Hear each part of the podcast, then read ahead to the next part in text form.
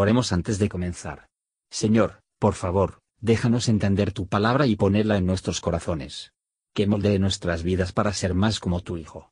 En el nombre de Jesús preguntamos. Amén. Capítulo 34 Además respondió Eliú y dijo, Oíd sabios mis palabras, y vosotros doctos estadme atentos, porque el oído prueba las palabras como el paladar gusta para comer. Escojamos para nosotros el juicio, conozcamos entre nosotros cuál sea lo bueno. Porque Job ha dicho, Yo soy justo, y Dios me ha quitado mi derecho. ¿He de mentir yo contra mi razón? Mi saeta es gravosa sin haber yo prevaricado. ¿Qué hombre hay como Job que bebe el escarnio como agua? Y va en compañía con los que obran iniquidad, y anda con los hombres maliciosos, porque ha dicho, De nada servirá al hombre el conformar su voluntad con Dios. Por tanto, varones de seso, oídme. Lejos esté de Dios la impiedad, y del Omnipotente la iniquidad, porque Él pagará al hombre según su obra, y Él le hará hallar conforme a su camino. Sí, por cierto, Dios no hará injusticia, y el Omnipotente no pervertirá el derecho. ¿Quién visitó por Él la tierra? ¿Y quién puso en orden todo el mundo? Si Él pusiese sobre el hombre su corazón, y recogiese así su espíritu y su aliento, toda carne perecería juntamente, y el hombre se tornaría en polvo. Si pues hay en ti entendimiento, oye esto, escucha la voz de mis palabras. ¿Enseñorearáse el que aborrece juicio? ¿Y condenarás tú al que es tan justo? ¿Hace de decir al rey perverso y a los príncipes impíos?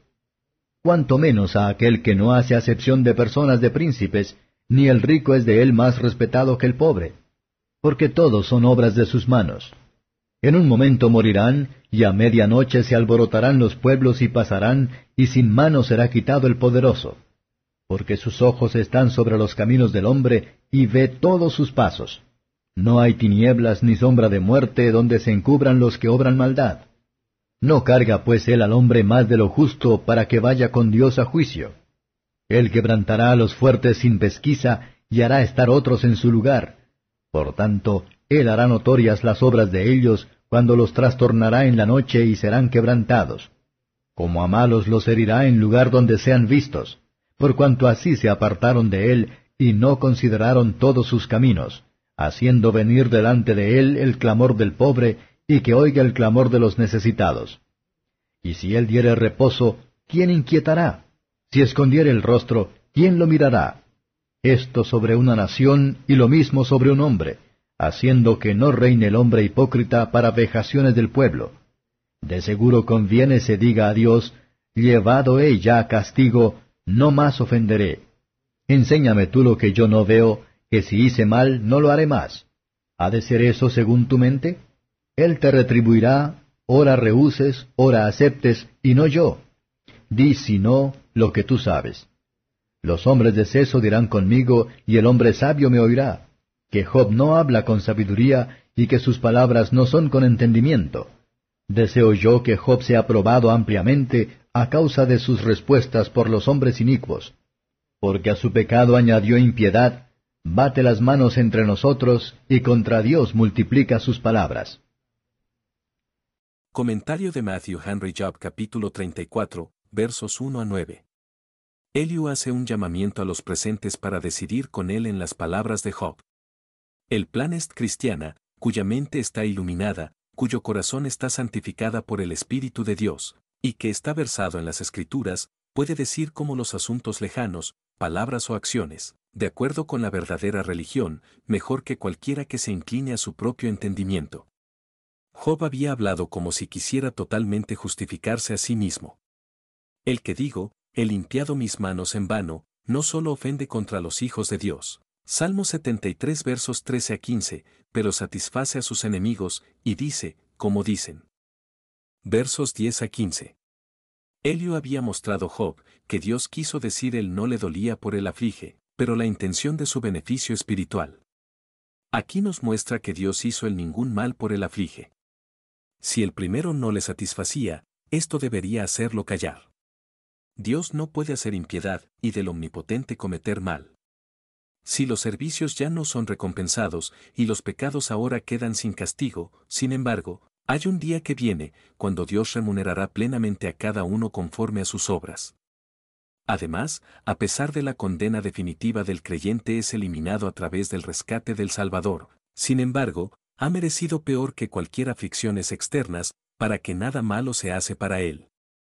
Sin embargo, él puede ser juzgado, versos 16 a 30.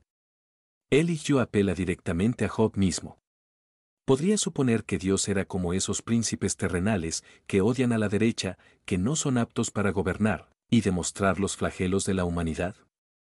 Se atreve presunción de condenar los procedimientos de Dios, como Job había hecho por sus descontentos. Elihu sugiere consideraciones buzos a Job, para producir en él altos pensamientos de Dios, y así persuadirlo a presentar.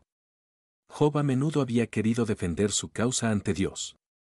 Elihu pregunta, ¿para qué? Todo está bien que Dios hace, y se encontrarán así. ¿Qué puede hacer que los inquieta, cuyas almas reposará en el bien? ¿En Dios? Las sonrisas de todo el mundo no pueden acallar esos en los que frunce el ceño Dios. Versos 31 a 37.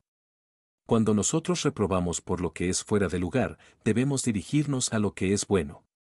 Los amigos de Job habría tenido el posee a sí mismo un hombre malvado. Deje que se solo obligarlo a confesar que él habló precipitadamente con sus labios. Vamos, al dar la reprensión, no hacemos una cuestión peor de lo que es. Él y yo dirige Job a humillarse ante Dios por sus pecados y para aceptar el castigo además de orar a Dios para descubrir sus pecados a Él. Un buen hombre está dispuesto a conocer lo peor de sí mismo, en particular, en virtud de la aflicción. Él desea que se les diga lo cual Dios sostiene con él. No basta pedir perdón por nuestros pecados, pero hay que ir y no pecar más. Y si somos hijos cariñosos, nos encanta hablar con nuestro Padre, y le decimos a toda nuestra mente. Eliu razona con Job acerca de su descontento bajo la aflicción.